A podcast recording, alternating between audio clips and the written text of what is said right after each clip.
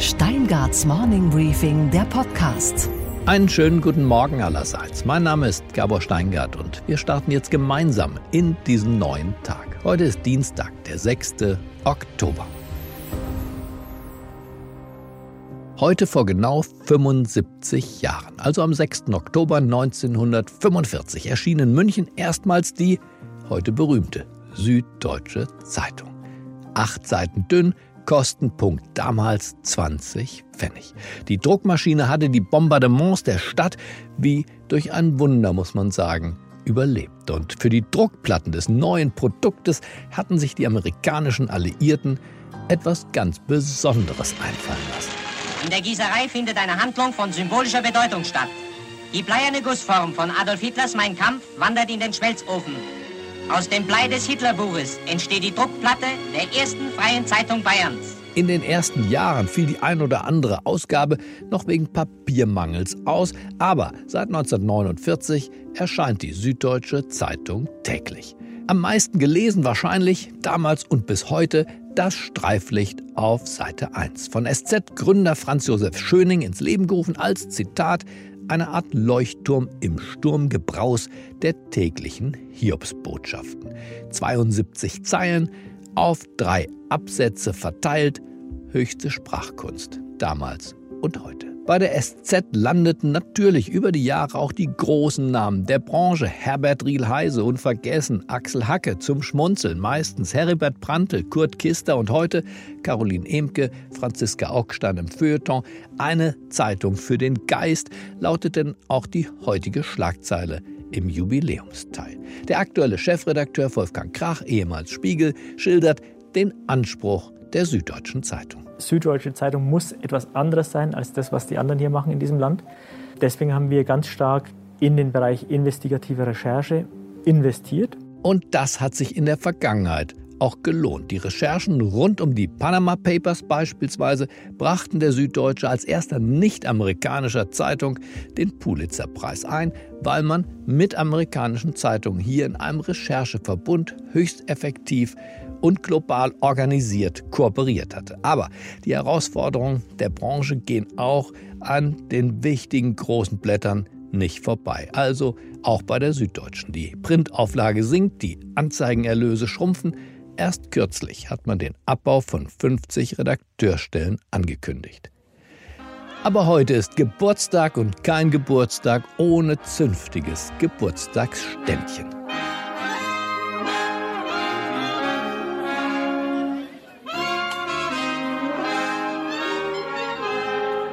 Und ein paar treffsichere Glückwünsche gehören auch dazu, hier und heute Morgen überbracht von Peter Gauweiler, der alles in allem war und ist Gegenstand der Berichterstattung, zum Beispiel als bayerischer Umweltminister, als Landtagsabgeordneter, als CSU-Chef von München, als direkt gewählter Bundestagsabgeordneter immer wieder. Und nicht zuletzt als streitbarer Kläger vor dem Bundesverfassungsgericht. Und Leser der Süddeutschen Zeitung war und ist Peter Gauweiler natürlich auch, seit er denken und seit er lesen kann. Bühne frei für den Gratulanten. Alles Gute und zum Geburtstag ein Glück ohne Ende. Es ist ganz klar, in Bayern haben die Schwarzen die Macht und die Roten die Süddeutsche Zeitung. Aber wir arbeiten wechselseitig an uns. Ärgern beim Lesen und immer wieder wütend werden, ist auch eine Form des Interesses. Ähm, und wenn man schon ein bisschen älter ist, kann man sagen, dass die Süddeutsche einen ein Leben lang interessiert hat. Insgesamt jetzt also schon 75 Jahre. Und es ist eine sehr große Leistung, all die Jahre und Jahrzehnte Werktag um Werktag eine Zeitung mit so vielen Seiten zu füllen und herauszubringen, deren wichtigstes Ziel das Interessieren des Teils der Menschheit ist, der Deutsch lesen und sprechen kann. Natürlich, äh, wir dürfen es auch beim Geburtstag nicht leugnen. Das Thema der SZ, unserer SZ, ist immer wieder die Durchsetzung der politischen Korrektheit. Und dieses Thema betreibt sie in einer Weise, die bei ihr und uns oft die wildesten Gedanken hervorgerufen hat und immer wieder neu hervorruft. Jäger und Gejagte. Wir wurden dabei wechselseitig äh, immer wieder auch etwas grob. Ein kleines Zitat zum Schluss. Der Fisch ist doch mein Freund. Zitat Ende. Das sagt im Jahrhundertroman Der alte Mann und das Meer, der Fischer Santiago, auf die Frage, warum er immer wieder aufs Meer hinausfährt, um ihn zu töten. Äh, damit ist nicht nur das Doppelgesichtige des Fischens und des Jagens bewiesen, sondern auch des Journalismus. Also zum Schluss, ich bin froh, nochmal Santiago, dass wir nicht versuchen müssen, die Sterne zu töten und immer wieder aufstehen. Schwimmen wir weiter oder anders gesagt, der SZ zum Geburtstag einen roten Teppich. Herzliche Grüße vom Schwarzen Peter. Unsere weiteren Themen heute. Der Bestsellerautor und Wirtschaftsexperte Marc Friedrich erklärt, was die Pläne der Europäischen Zentralbank für einen digitalisierten Euro bedeuten werden. Für das Banksystem und für uns Bürger. Man darf die Kehrseite, die Negativseite nicht vergessen, dass halt auch Freiheitsrechte oder auch Anonymität, die vielleicht manchmal auch dann nicht mehr gegeben ist, wenn wir ein komplett transparentes Geldsystem haben. Unsere Börsenreporterin Sophie Schimanski erklärt, warum der Facebook-Konzern derart in den Abwehrmodus geraten ist. Und wir erfahren, dass der Bundestag sich mit großer Zeitverzögerung an die in Restaurants, Schulen und Firmen gültigen Corona-Regeln halten möchte.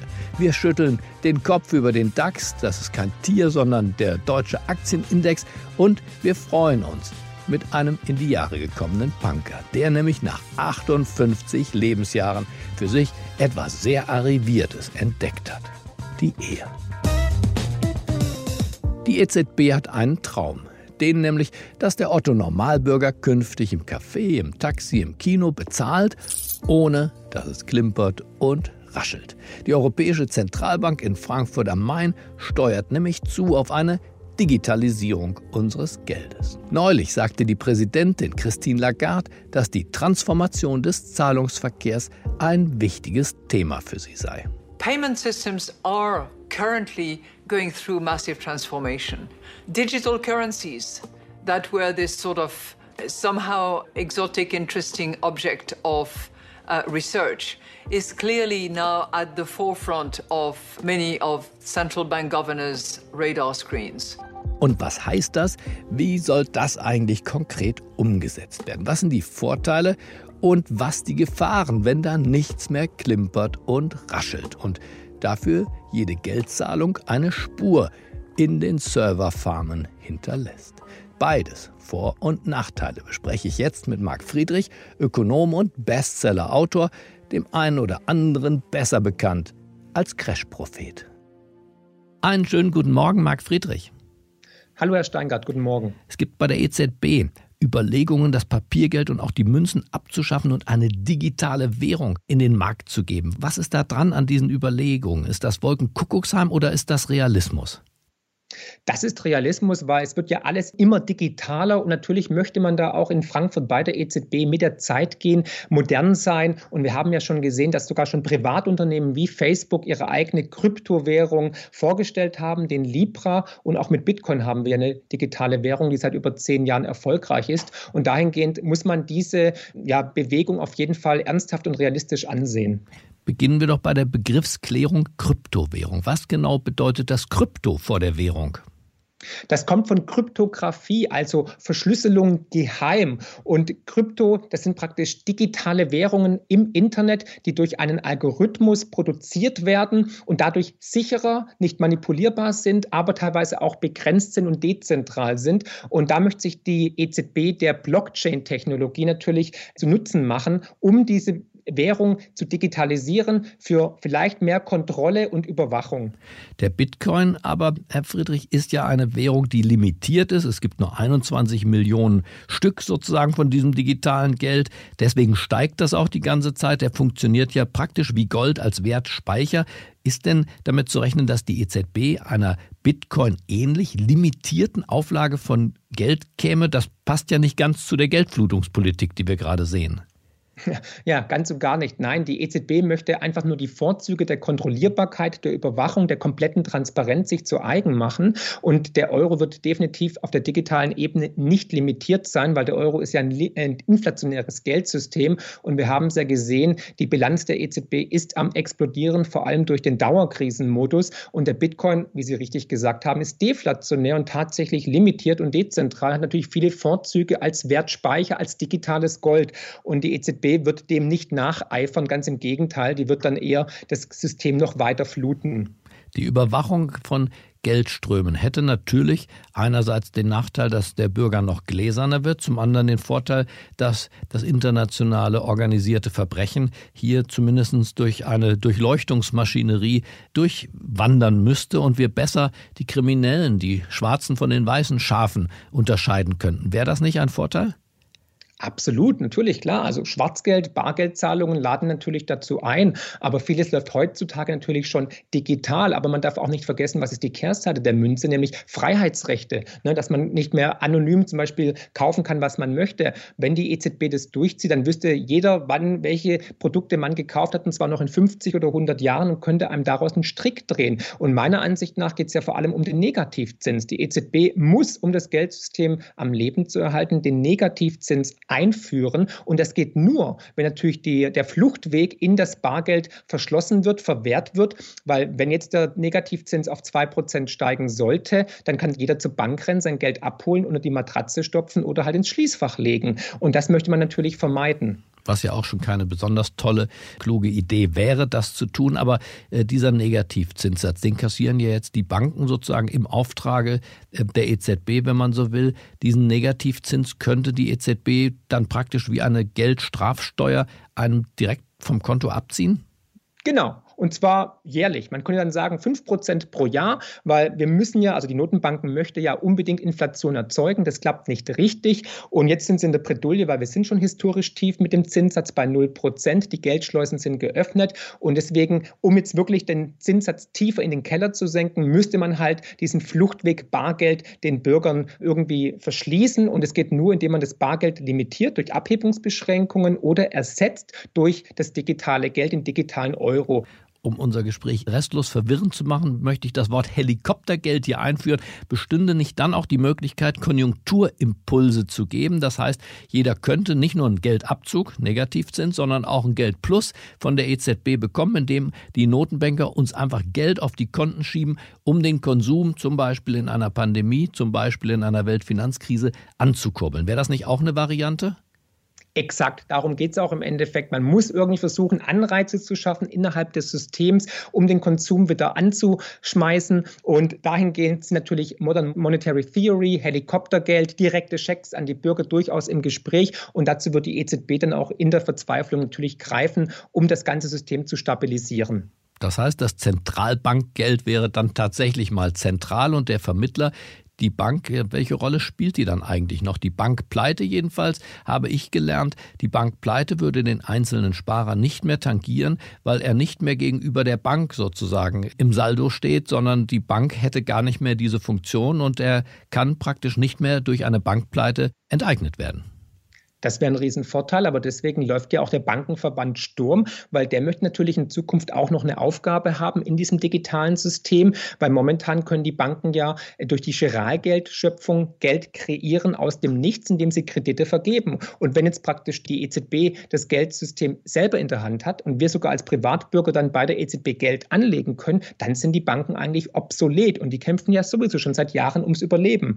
Die grundsätzliche Frage, die man sich aber stellen muss, ist tatsächlich diese. Es existieren ja nur zwei Prozent des Euros in physischer Form, in Scheinen und in Münzen. Das heißt, den Rest wickeln wir schon bislang mit Kreditkarte und Zahlungsüberweisungen und ähnlichem ab. Genau. Also jeder 50. Euro gibt es nur noch praktisch rein physisch. Und im Jahr 2019 haben wir schon 162 Billionen Euro rein digital kontaktlos bezahlt in der Eurozone. Das war ein Plus von 8 Prozent. Und jetzt durch die Corona-Krise wird es natürlich weiter stark ansteigen, weil überall natürlich steht, bitte kontaktlos bezahlen wegen der Ansteckungsgefahr. Und aus diesem Grund wird man natürlich versuchen, die Menschen dahin zu bringen, das Narrativ zu erstellen, dass es bequemer ist, moderner ist, aber natürlich auch hygienischer ist. Aber man darf die Kehrseite, die Negativseite nicht vergessen, dass halt auch Freiheitsrechte oder auch Anonymität, die vielleicht manchmal auch notwendig ist, dann nicht mehr gegeben ist, wenn wir ein komplett transparentes Geldsystem haben. Klingt noch alles nach ein äh, bisschen Enterprise und ein bisschen Jules Verne und Zukunft. Also wie, äh, wann ist realistischerweise damit zu rechnen, dass das, worüber wir jetzt gesprochen haben, Wirklichkeit wird und den Alltag des Geldgeschehens in Deutschland dominiert? Ich erwarte das sehr, sehr schnell, weil wir einfach mit dem Geldsystem an das mathematische Limit, an die Grenzen gekommen sind. Und nicht umsonst hat jetzt im September die EZB sich die Rechte an dem Namen digitalen Euro geholt. Nicht umsonst werden Leute eingestellt im Bereich Blockchain und Kryptographie. Und nicht umsonst wurden in den letzten Tagen auch viele, viele ja, Kommentare, aber auch Nachrichten von der EZB gestreut in der Presse. Unter anderem natürlich Fabio Panetto, der, einer der Vorstandsvorsitzenden der EZB, der gesagt hat, hier, wir arbeiten am digitalen Euro, aber macht euch keine Angst, es soll nur ergänzend zum Bargeld sein. Und da sage ich, da war ich vorsichtig, weil wenn man da einmal den Fuß in der Türe hat, wird die EZB dann auch irgendwann das Bargeld limitieren durch Abhebungsbegrenzungen oder sogar durch eine komplette Abschaffung. Okay, naja, dann schauen wir mal, was da kommt. Wir sind ein Stück schlauer als vorher, auch vielleicht um die eine oder andere Befürchtung reicher geworden. Vielen Dank, Marc Friedrich. Sehr gerne, Herr Steingart. Und was, Gabor, ist eigentlich heute in der Hauptstadt los? Naja, eine Sensation ist heute Morgen zu vermelden. Die Corona-Regeln, Sie wissen schon, Maske tragen, Abstand halten, werden nun erstmals auch im Deutschen Bundestag eingeführt. Wie kann das eigentlich sein? Genau das frage ich jetzt Rasmus Buchsteiner, Chefkorrespondent von The Pioneer. Guten Morgen, Rasmus. Was ist da los im Bundestag? Ja, guten Morgen, Gabor. Ja, spät, aber sehr spät hat Wolfgang Schäuble, der Bundestagspräsident, sich einen Ruck gegeben und eine Maskenpflicht verhängt. Warum? Berlin Mitte ist seit Ende vergangener Woche Corona-Risikogebiet und das führt dazu, auch der Bundestag braucht Regelungen und es ist eine Anordnung ergangen gestern von Schäuble, die besagt, überall im Bundestag mit ganz wenigen Ausnahmen gilt die Maskenpflicht. Aber was, Rasmus, hat Schäuble gehindert, diese Regeln, die er in der Gastronomie, wie wir wissen, seit Monaten gelten und in den Berliner Firmen nun auch schon wieder ein paar Tage. Was hat Ihnen gehindert, diese Regeln jetzt nicht früher einzuführen?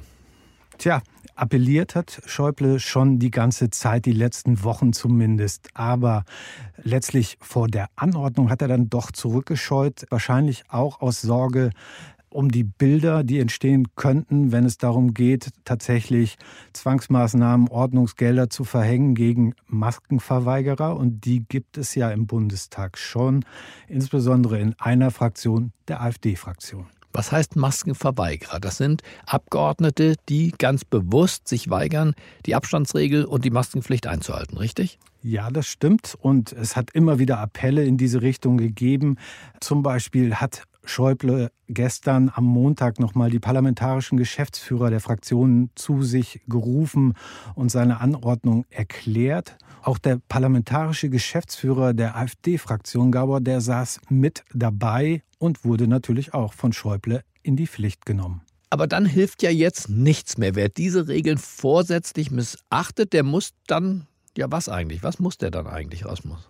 Ja, zunächst mal muss er Geld zahlen, Gabor. Ordnungsgeld für unparlamentarisches Verhalten gibt es das ohnehin schon. Das beginnt dann mit 1000 oder 2000 Euro.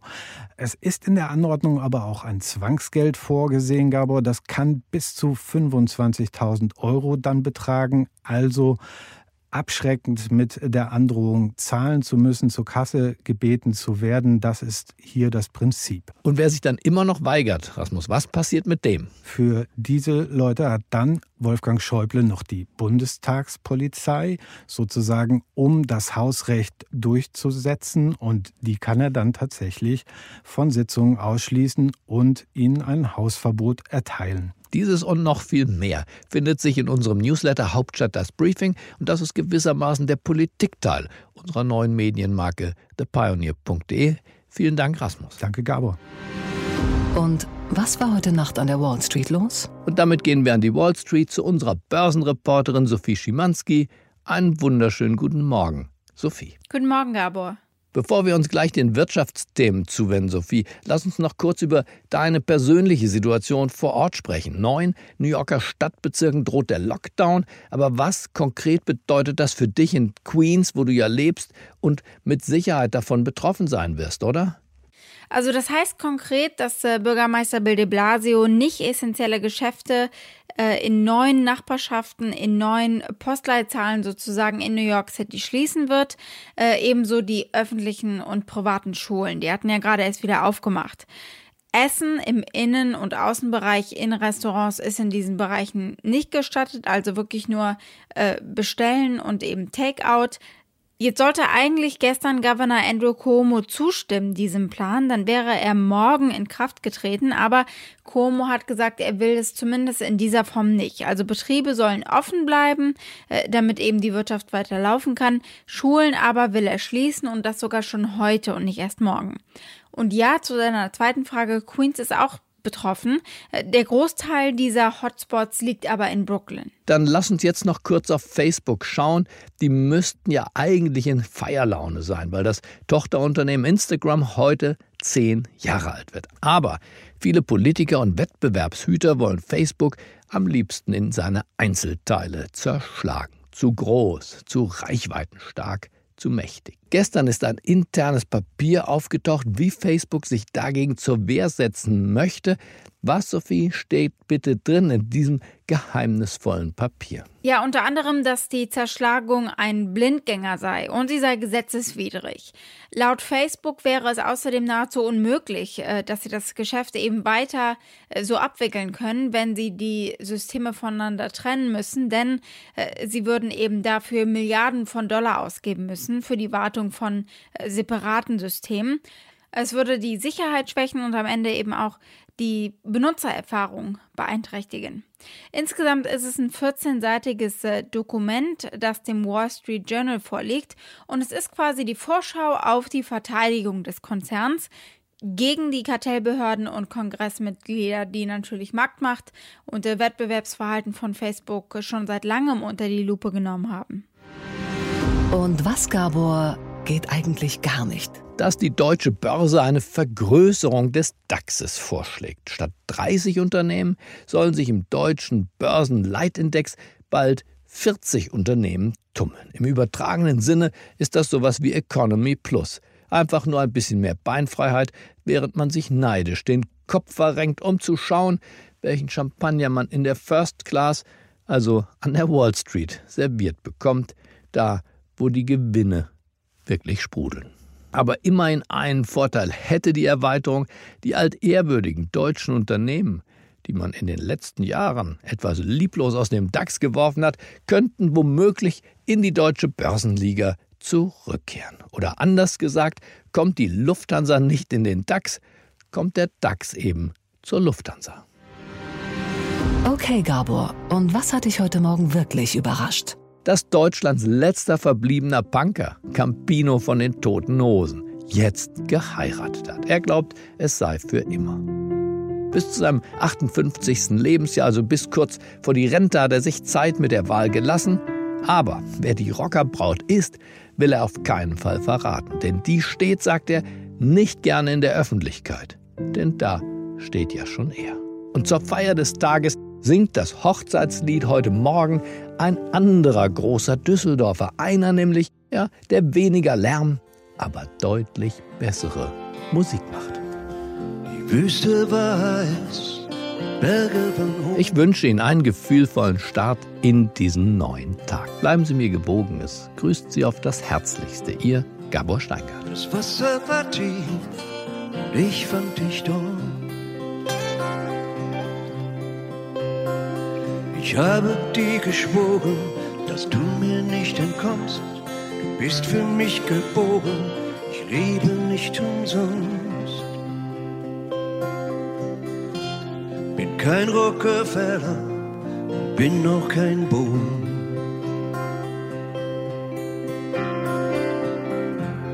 Ich kann auch nicht treu sein und ich lüg sowieso.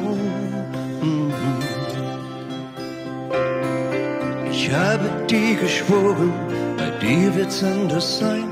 Du bist für mich geboren, bist meine Ewigkeit, weil ich dich liebe. Noch immer mehr, weil ich dich brauche. Ich brauch dich so sehr. Sehnsucht. Ich verzehr mich nach dir. verzeih mir, bleib bei mir.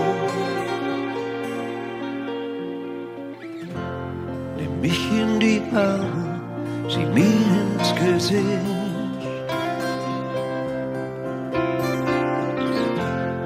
Versuch mir zu sagen, ich liebe dich nicht. Es wird dir nicht gelingen, Preis wäre zu hoch. Du bist für mich geboren, du wirst mich nie mehr los, weil ich dich liebe.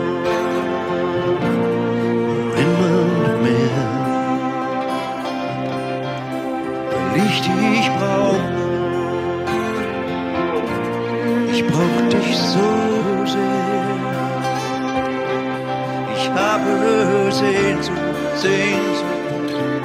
Ich verzehr mich nach dir. Verzeih mir, bleib bei mir, weil ich dich liebe, noch immer mehr, brauche. so sehr. Ich habe Sehnsucht, ich verzehr mich nach dir. Verzeih mir, bei mir.